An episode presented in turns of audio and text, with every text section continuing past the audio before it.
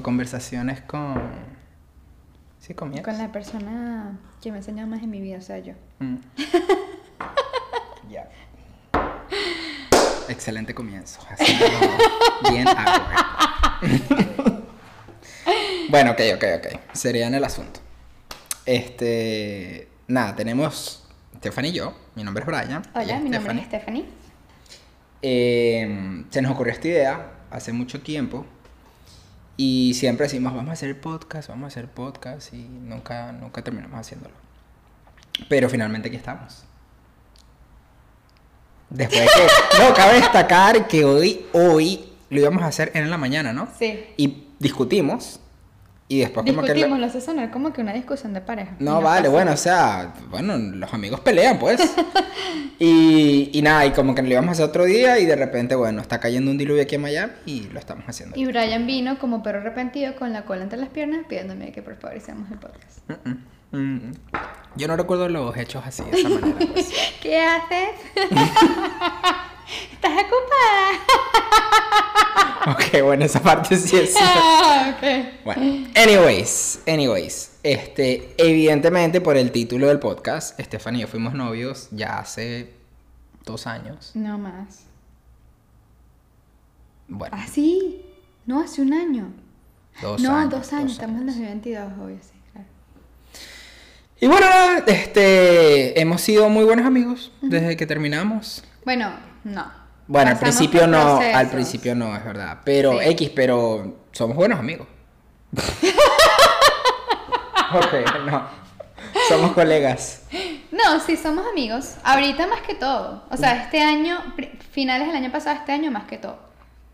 Yo creo que porque tu mamá vino. ¿Qué tiene que ver eso? Porque como estaba tu hermano aquí y eso, pasaba más tiempo con ustedes. No, pero siempre hemos pasado tiempo juntos. Uy. Ay, esto van a pensar La gente va a Los pensar. culitos de Brian y mi culito y que... mm. No, pero sí. O sea, pero el último, el último año fue un poquito más. True, true, true, true. O sea, nunca perdimos el contacto. Eso es lo que quiere Sí. decir. Nunca perdimos el contacto y sí pasamos como por etapas. Bueno, Stephanie tuvo novio. Este, y, pero nunca perdimos el contacto. ¿No? Porque Pero es la verdad. Es verdad, ¿no? Lo que pasa es que yo siento también que éramos muy respetuosos. O sea, escúchame, pavo. Perdón. Ay, esto no puede salir en el podcast. ¿Verdad que sí? No hemos hablado de eso. No hemos hablado si vamos a decir groserías en el podcast. Claro que sí. ¿Sí? Eso forma parte de mí. Ah, bueno, fuck you Ah, then. bueno. Ah, fuck you. No, pero yo creo que sí. Yo creo, ojo, o sea, por lo menos a mi ex le incomodaba full el hecho que hablara contigo. Pero Yo creo que a cualquier ex nuestra o a cualquier pareja nuestra le va a incomodar nuestra Sí, relación. sí. Pero lo que pasa es que yo siempre, yo, yo estaba, ¿sabes cuando tú estás tranquilo con la decisión? Porque tú sabes que es de forma, o sea, cada ladrón juzga por su condición. Ujú. y, y by that no estoy diciendo que mi ex haya sido, tú sabes, pero lo Ladrón. que yo digo... ¡Qué pajo! Dios, córtalo. Venga, tenía que decirlo. De corazones. Marico, what the fuck. Ahorita Vamos a tener que ir primer a suscriptor. burda. No vamos a decir nombre, no vamos a decir nombre aquí para no echarle la paja a nadie. Bueno, ya. Vamos a concentrarnos en el podcast. Ok, ok. ¿Ves por qué queremos hacer este podcast? Porque marico es una joda, brother. No puedes... Vamos a ser serio. Termina tu punto. Bueno, ¿qué, qué estaba diciendo? Se me olvidó. Estabas diciendo que cada ladrón juzga por su robo, no sé, una cosa Su así. robo, Brian. No sé cómo el dicho que ¿Qué es dice. Bueno, dale. Cameron, que se Es porque piedras trae. No, no, no, escuché lo mejor. Era aquí que. Marico camarón que se duerme, alza la pata y come calambre, una cosa así, ¿Qué era una cosa que no tenía ¿Qué sentido. clase de amigos que tienes tú? Raro. Como fue una amiga. Bueno, amigos, amigos, amigos. Bueno, entonces, ajá, yo siempre estaba tranquila con la decisión de escribirte porque yo decía, bueno, yo, yo sé que ya yo no siento nada por Brian y yo sé que es pura amistad. Y de hecho, era muy chévere porque yo siempre he sentido que tú me has apoyado mucho profesionalmente.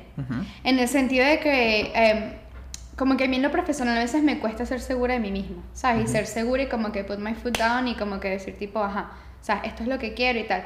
Y tú me ayudas mucho con eso. Entonces yo siempre hacía como que, verlo, pensaba en ti. Y yo siento que ahí había como que esa conexión, esa conexión súper importante. Y era, o sea, nosotros no hablamos de nada de, No. ¿verdad?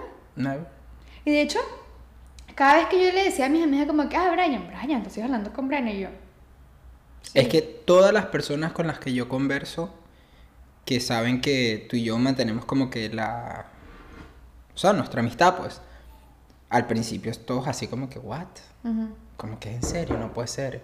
Total. Bueno, miren, es tanto así que Stephanie vino a mi cumpleaños hace poco. Sí. Y para muchas personas de mi grupo familiar fue como que, ¿what? Pero ya después se les pasa porque ven Sí. que eh, es una relación normal de amigos, pues, no nada que ver.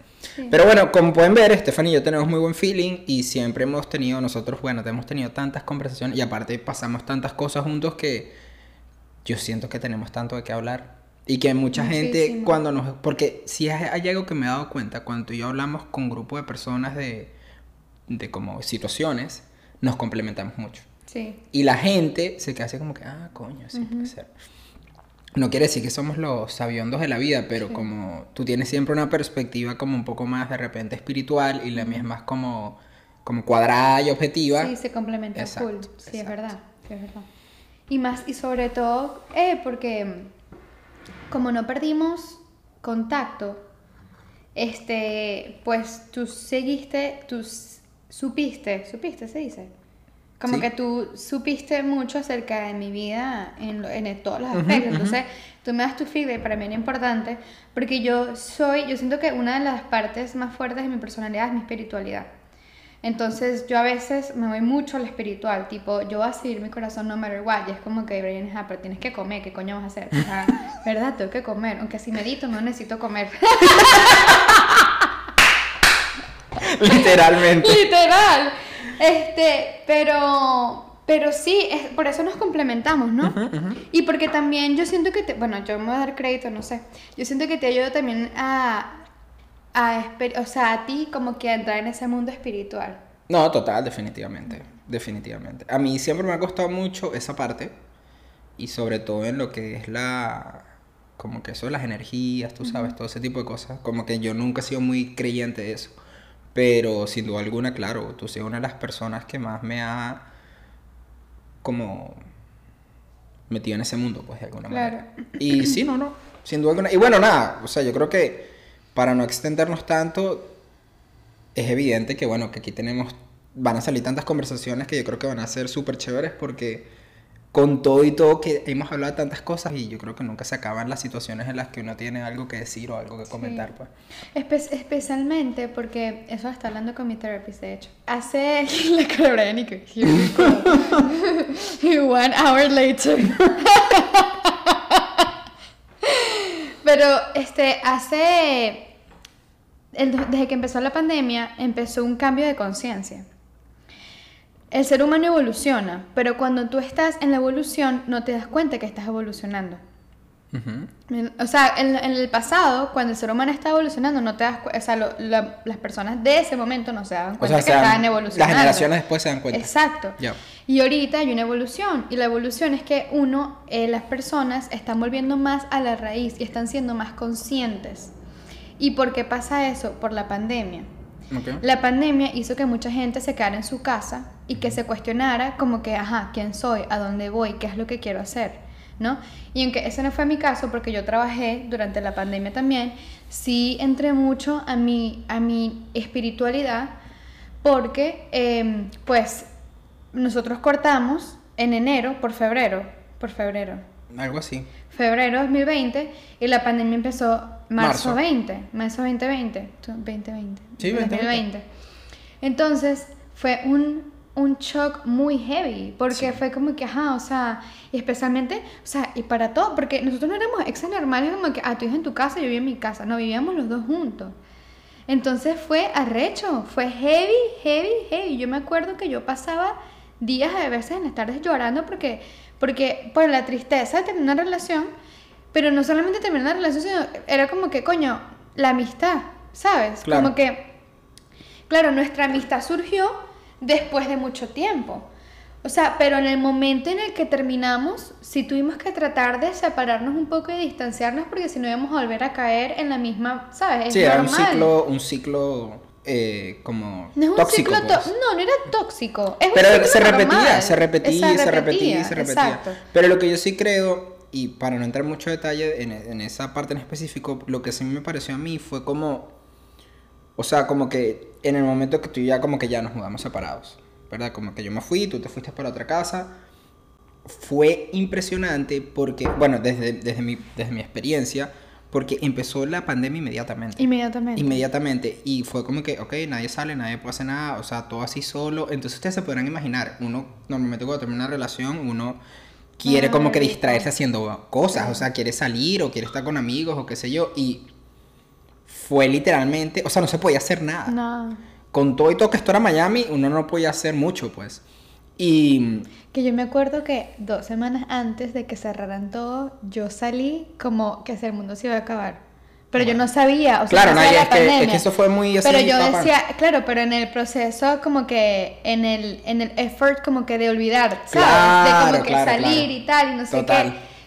Marico. No, no, no, fue muy loco. Heavy. Y pie- empieza la pandemia y bueno, son todos los problemas que trae. Aparte que, crean que, créanme que, bueno, para mí no fue nada fácil de que tú tienes tu privacidad con tu pareja y yo me fui a vivir con, literalmente con tres personas que ni conocía ni nada y, y en un cuarto y empezaba de nuevo, ¿me entiendes? Y bueno, y tú también porque tú te fuiste con, con la que trabajaba Sí, en tu, en donde tú trabajabas y por más que sea, es como que Sí. no es tu casa, pues, donde tú No, llegabas, tirabas no, las no cosas. es mi casa, pero sí sentí mucho apoyo.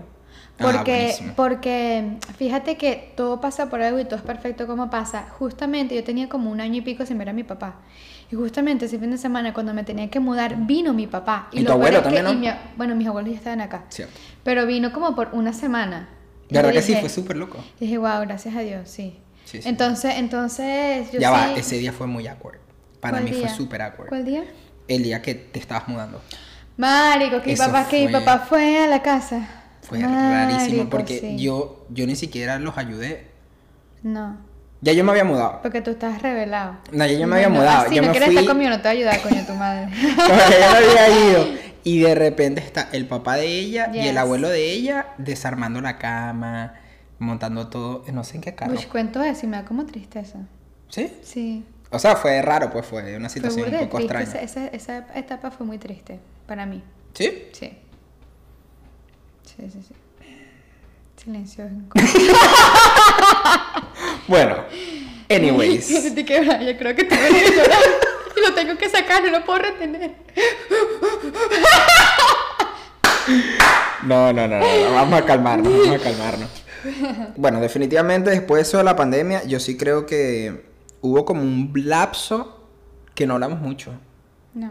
muy poco, muy poco, muy poco. Y después de eso, no sé cómo empezamos a... Claro, había algo que nos hacía siempre hablar, que era el teléfono. No, Ah, el pago del el teléfono. teléfono. Que ya estaba en nuestro, tenemos todo compartido como Claro. una la cuenta del teléfono y evidentemente siempre tenía que Stephanie es un poquito mala paga, entonces tengo que estarle cobrando.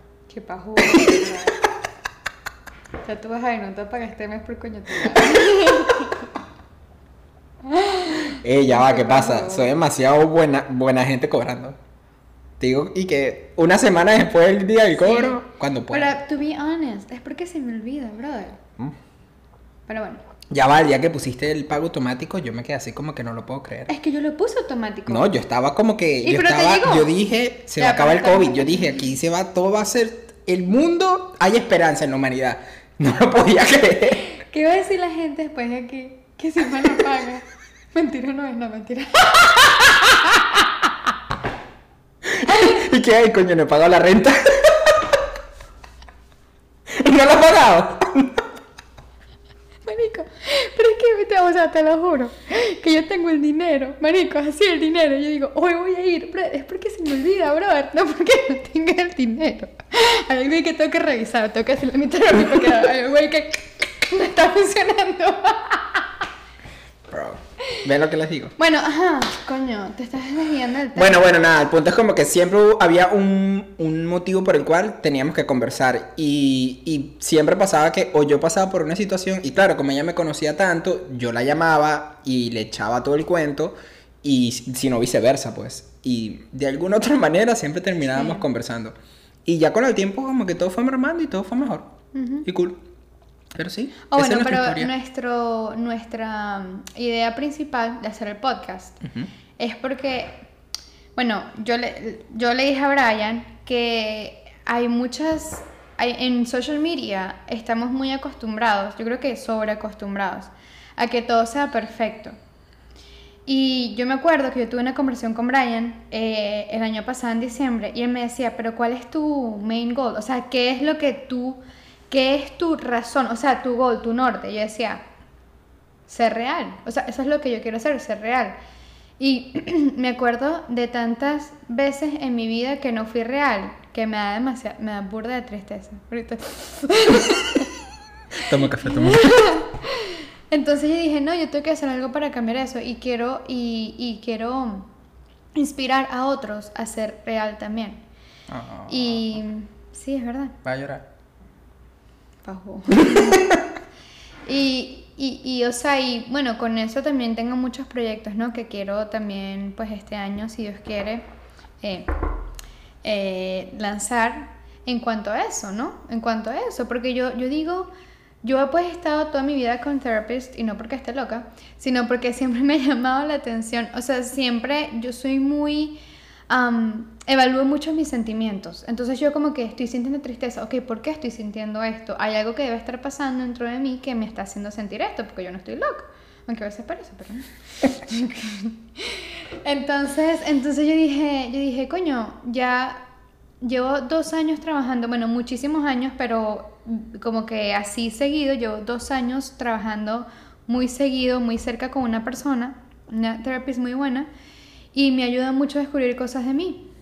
Entonces, a partir de ahí, tú ves la vida con otra perspectiva, tú ves la vida desde la conciencia, tú ves la vida desde, desde arriba. Siempre digo, yo es un ejemplo, como que siempre veo la vida como que, ok, no todo pasa porque pasa, todo pasa por algo. Y, y si yo dije, bueno, a lo mejor mi misión está por ahí, ¿no? Yo creo que, yo creo que tengo la idea con esa palabra, mi misión, mi misión. Todo el tiempo que, las veces que te he llamado, mi misión, mi misión. Bueno, pero es que es importante para ti ahorita. Sí, es muy importante.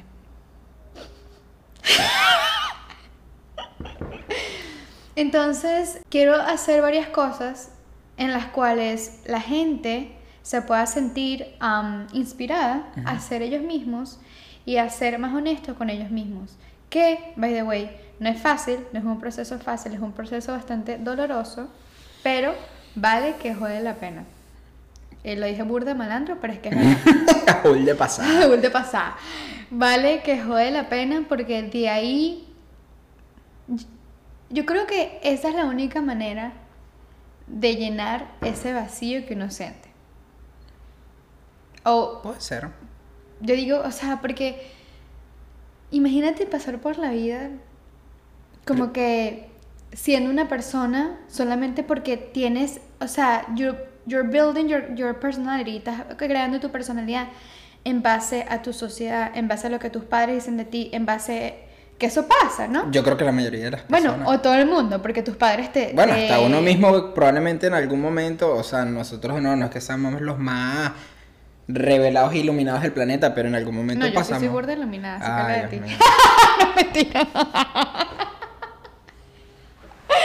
Este es mi día a día.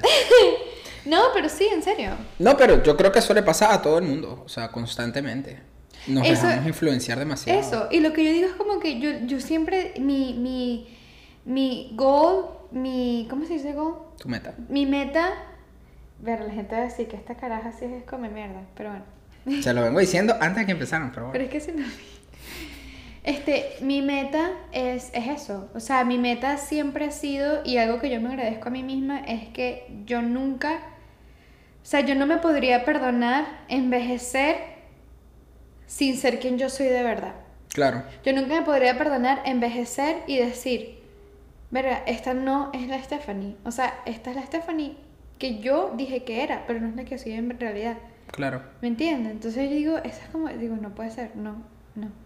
No, y yo creo que es algo que has dicho dos cosas desde que comenzamos a conversar que creo que son muy ciertas. Número uno, que hay como un cambio de conciencia. Yo no sé si va relacionado al, a la pandemia o si la pandemia lo aceleró, pero yo sí creo que nuestra generación es mucho más sensible. Uf, muchísimo más sensible a, a los sentimientos, a la espiritualidad y más que todo a expresar lo que sentimos. Uf, Y lo segundo que dijiste, que lo acabas de decir, es ese temor a uno vivir un...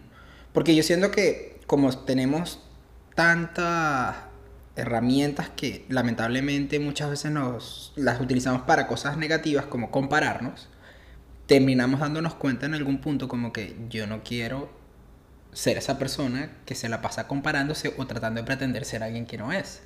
Y terminamos eso, tratando de luchar por ser realmente quienes somos, pero es una lucha difícil. Uf, Porque muchas es veces te das cuenta muy tarde. todos los días, sí. Nosotros ahorita estamos jóvenes y tenemos mucho tiempo por delante, pero dígame la gente que se da cuenta casada con hijos, o, o la gente mayor, o, o los niños que ahorita... Yo, yo me preocupo por los chamos, por ejemplo, sí. que no tendrán idea, pues. Que Pero- yo- sí, bueno, yo, yo siento que eso de lo que dicen de midlife crisis viene también mucho, la crisis de los 50. Viene también mucho porque nuestros padres, claro, to- again, voy a esto, todo es perfecto, todas las generaciones y todo como pasa es perfecto, ¿no? Y lo que toca es que capaz de evolución. Exacto. Era necesario que nuestros padres fueran criados por padres en el cual ellos demostraban amor con cosas, con techo, comida. Era necesario eso, ¿no? Porque, por ejemplo, en mi caso, mis papás eran primera generación venezolana, Ujú. ¿me entiendes? Entonces, ellos necesitaban eso y eso en parte nos los pasaron a nosotros también, porque nosotros también emigramos. Entonces, nosotros, yo siento que a lo mejor para mí me funcionó en parte porque pues ya tenía ese, esa, esa idea pues de mis abuelos. Pero sí hubo un cambio de conciencia, un cambio, un cambio de patrón familiar por mi parte, porque yo decía, ajá, pero esto no lo es todo, pero también es importante que tengas generación de lo que te guste. O sea, o sea, no, el dinero sí es importante, pero no lo es todo. O sea, también tienes que buscar algo que te llene cuando lo haces, ¿no? Y pues, bueno, por eso también vino de hacer cosas que, de trabajos de que no me llenaba, me daba dinero, pero no me llenaba y no estaba feliz. Que, sabes que yo, a ver, es que hay tantos temas de conversaciones que podemos sacar aquí, pero una de las cosas que yo estaba pensando en estos días, hoy y yo estábamos conversando acerca de que hay trabajos que simplemente no te, no te han gustado, pues, y que han sido muy fuertes para ti ese proceso de hacer algo que no te gusta. Y yo estaba pensando que yo no he pasado por la misma experiencia que ya he tenido con los trabajos, de hecho yo solo he tenido un trabajo que fue el de Mercedes, pero yo sí tengo como, no sé si es un miedo o no sé si es una inseguridad o no sé qué es lo que es de trabajar para alguien. Y yo le huyo a eso O sea, demasiado. Ay, tú quejándote que yo soy igual.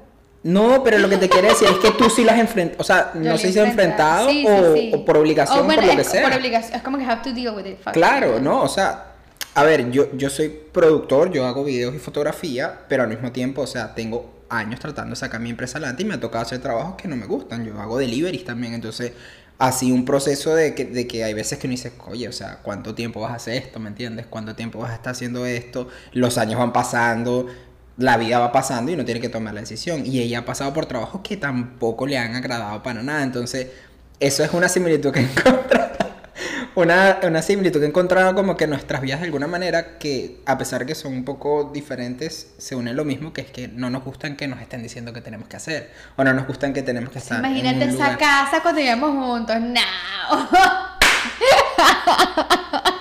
la matica es bien bonita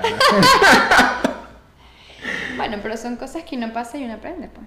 No no no total sin duda alguna sin duda alguna esta generación en mi opinión tú sabes que yo creo que todas las generaciones dicen ay Dios mío qué será qué será el futuro para no- las nuevas generaciones nosotros nuestros padres lo dicen nosotros sus padres lo dirán de nuestros padres siempre como que uno pierde la fe yo creo que en la siguiente generación pero yo creo que cada generación trae algo nuevo a la mesa y quita algo de la mesa también Y yo amo, honesta, bueno, yo amo que sea esto.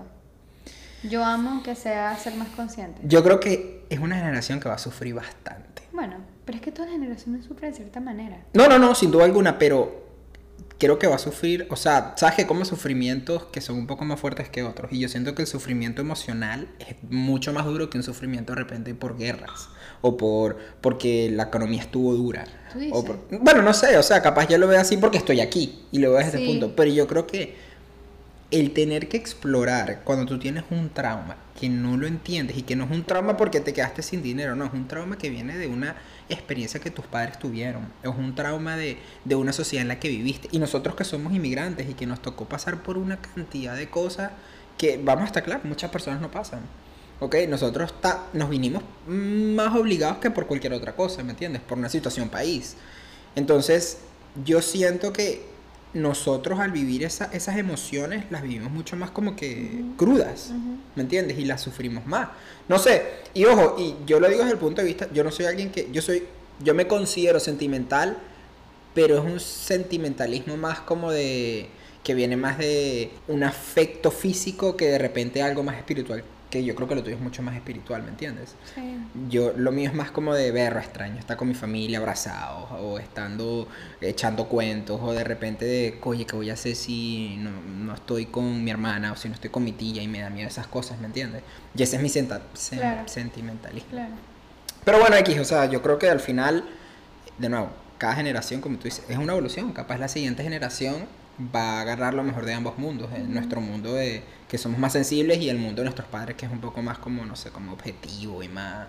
Como que no hay que echarle pichón para poder tener Sí, estas yo cosas. creo en la que todas las generaciones tienen su dificultad, ¿no? Porque tampoco es fácil venir de una posguerra, pues ahí no tienes tiempo de ver tus sentimientos, ahí lo que tienes tiempo es de que, hermano, si no trabajo, no como. Eh, ¿Me total, entiendes? total. Entonces, yo siento que por eso la gente dice que somos muy spoiled, sí. que nuestra generación es muy spoiled, Que- o que que no somos muy dramáticos. es- también, también. Somos muy dramáticos, pero yo creo, fíjate, yo creo que no. Que no lo somos. No, yo creo que la gente dice que somos dramáticos porque expresamos de verdad lo que sentimos. Mientras que en otras generaciones nuestros papás se tuvieron que callar muchas vainas porque tenían que callar, o sea, porque si no, no como, porque si no, entonces me botan del trabajo, porque si no, entonces es un peo, ¿sabes? Y uno, nuestra generación es más como que, a ver, voy a decir lo que siento, ¿te gusta o no esto lo que siento? Claro. ¿Me entiendes? Y es así, y tú lo ves con... Es tan interesante porque tú lo ves con todo, o sea, tú lo ves con, con lo del cambio, por ejemplo, de trabajo remote, de remoto a, a trabajar en la oficina, Ujú. ¿sabes? Que como que, claro, fue primero por la pandemia, pero después mucha gente dijo, no quiero trabajar en la oficina, porque ya probaron lo que era en la casa, y la mayoría de esas personas que como que they push, como que... eh, Sí, como que... como ayudaron como que ayudaron a que a que eso sea así fueron muchos millennials Ya, ya, sabes mucha ya. gente de nuestra edad que by the way millennials es de nuestra generación creo que eres de- tú eres 93 Ujú. creo que es 93 para arriba Sí, o sea sí. 93 o sea la gente que ahorita tiene 37 38 años son consideradas millennials No, entonces más. Yo no tengo... no pa' huevo. ya. O sea... o sea nuestra millennial es a partir de creo que 92 93 ok, pero no te- yo no tengo 30 años. Exacto, es a partir de hasta. Ah, ah, Ajá, ¿hasta dónde? Ah, no, mentira. No, mejor. I'm sorry. Ay, yo venga, estoy- me, ya me iba a poner 37 años. No, no, no. Es hasta nosotros. Exacto. sea, es de empieza- nosotros para abajo.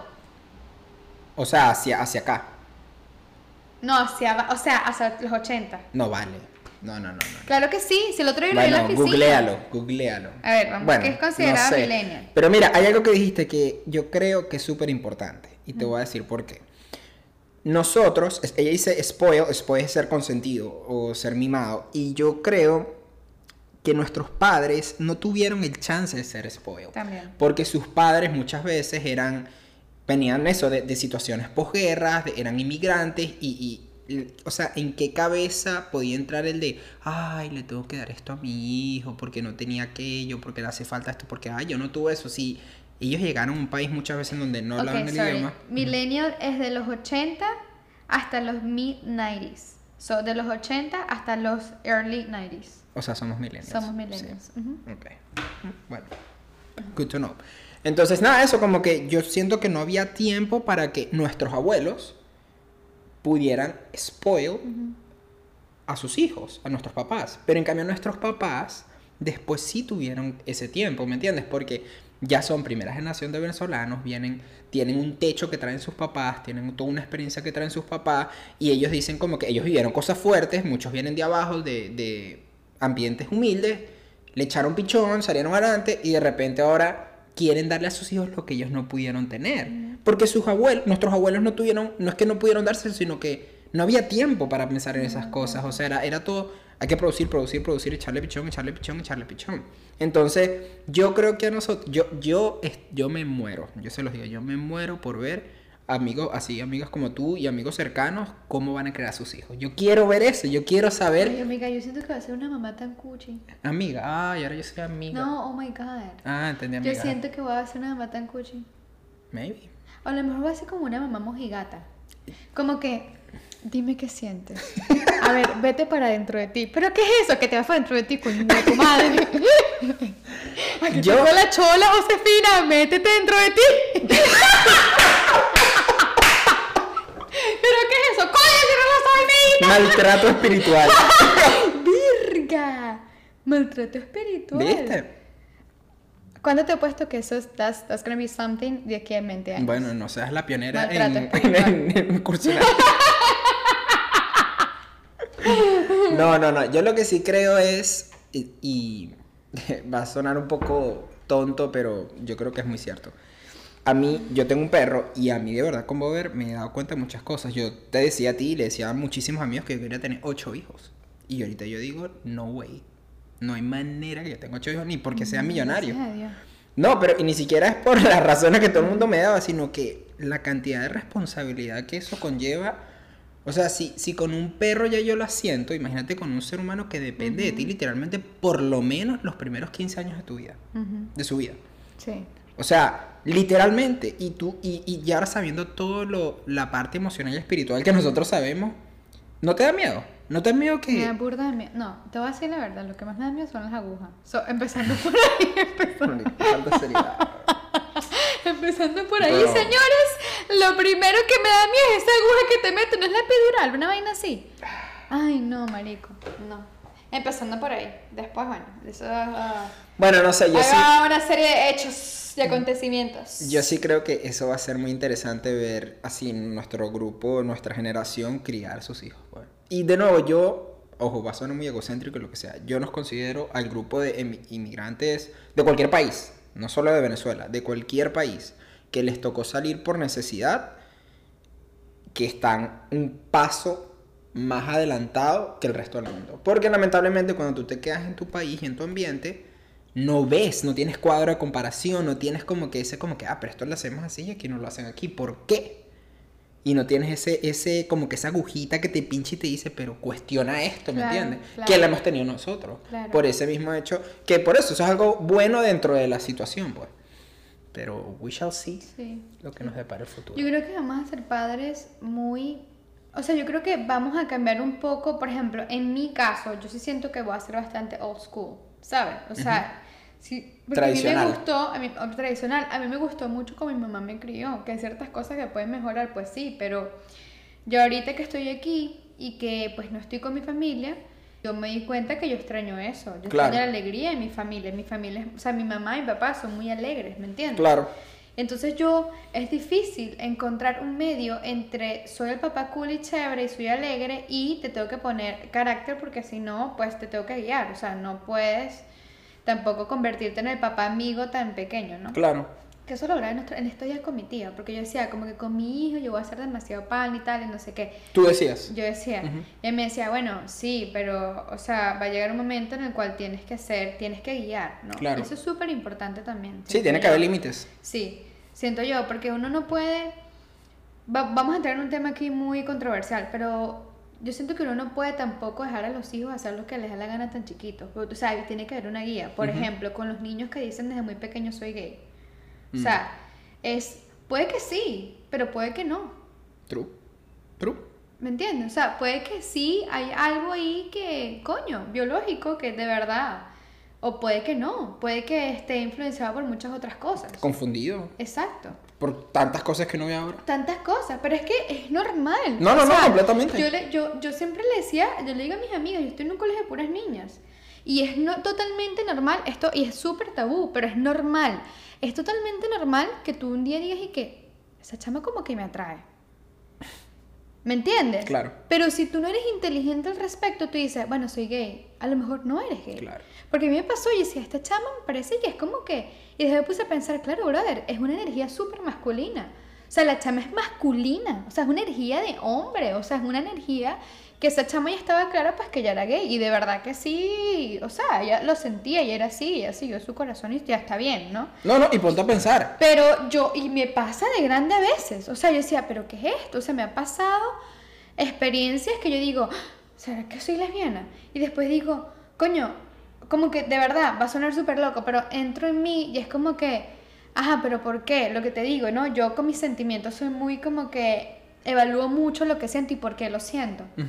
Y a mí me pasó hace poco y yo como que, ah, pero ¿por qué siento esto? O sea, ¿qué pasa? Y después dije, claro, la energía de la chama era súper masculina. La energía, la manera en que me miraba era súper masculina. O sea, es como te mira un tipo. O sea, yo decía...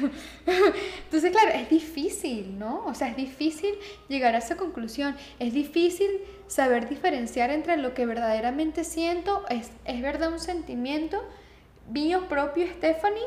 ¿O es un sentimiento que estoy obteniendo desde afuera? ¿No? Claro. Desde las distracciones, desde la sociedad, desde la social media, desde... Es difícil. Claro. Entonces, es lo que te digo, o sea, es, es eso. Y a mí lo que más me ayuda a identificar si es algo mío, un sentimiento mío, un pensamiento mío o no, es ser honesta Mm. conmigo misma. Ujú. Pero ser honesta, no. La gente piensa que ser honesta es como que, ah, yo creo esto, sí, yo quiero esto y ya, ¿sabes? Ujú. No, ser honesto de verdad. Claro. Porque cuando tú eres honesto, de verdad, te das cosas de muchas, te das cuenta de muchas cosas que no te gustan acerca de ti mismo. True. True. Completamente. Entonces es doloroso. Entonces por eso es difícil entrar en ti, ¿me entiendes? Entonces, por eso yo decía, mi meta número uno ahorita es ser real en todos los sentidos y en todos los aspectos, ¿me entiendes? Y poco a poco quitarme el miedo del que dirán, porque eso es algo que yo, I Mm. struggle every day, tú sabes. Yo, a mí a veces me cuesta mucho como que ser directa y a veces evado confrontaciones y, y a veces como que no voy a confrontar porque me da miedo, me da pena y tal. Y después digo, no, ya va, pero a veces es necesario, ¿sabes? A veces es necesario y esto me ha ayudado mucho a, entender, ¿sabes? El ser honesta conmigo misma viene mucho de eso, viene mucho de que el que dirán, ¿sabes? Y si dicen esto, y se dicen aquello, y si dicen que estoy loca y tal. Y ahí viene la honestidad, porque tú entras a ti mismo y tú, entonces sí que quieres entrar en sí mismo. y que, ¡aló!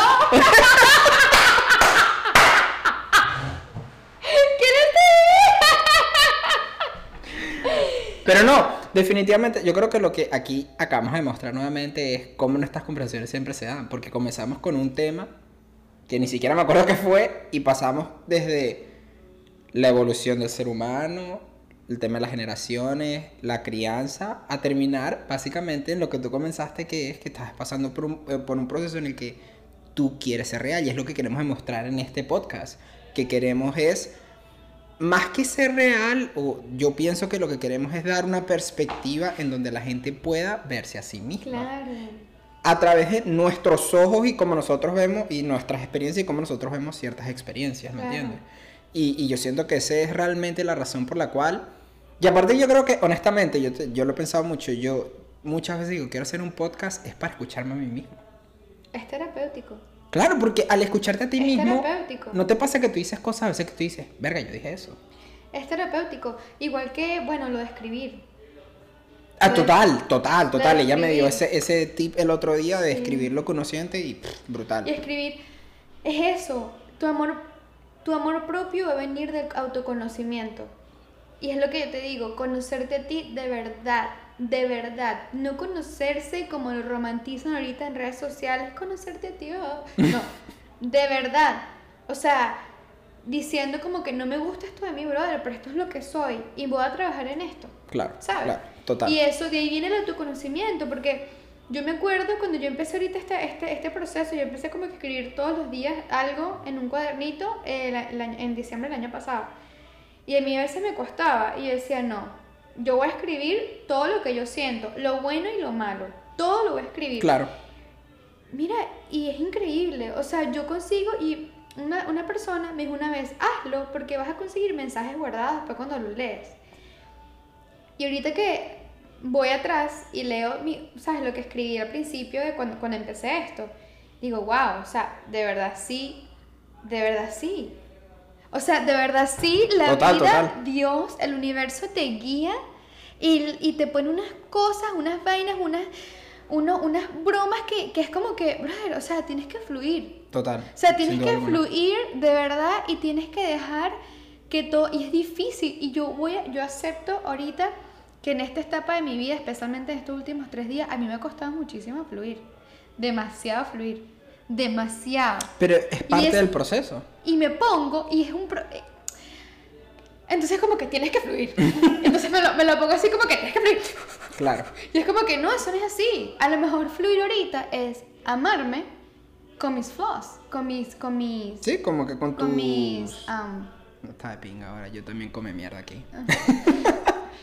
con Sí, mis como- cosas como malas tus también, debilidades, con mis pues. debilidades, ¿me entiendes? A lo mejor ahorita el fluir es decir, me amo a mí misma, incluso en los momentos de turbulencia, porque en los momentos de turbulencia es cuando yo me necesito a mí más, Claro, ¿no? claro. Bueno, very, very deep. Very, very, very good stuff. Pero nada, señores, este, bienvenidos nuevamente a Conversaciones con mi ex. Y nos veremos en el próximo episodio. Sí. Ya saben, conózanse a sí mismos. Métanse dentro de sí mismos. Cállate. Bye.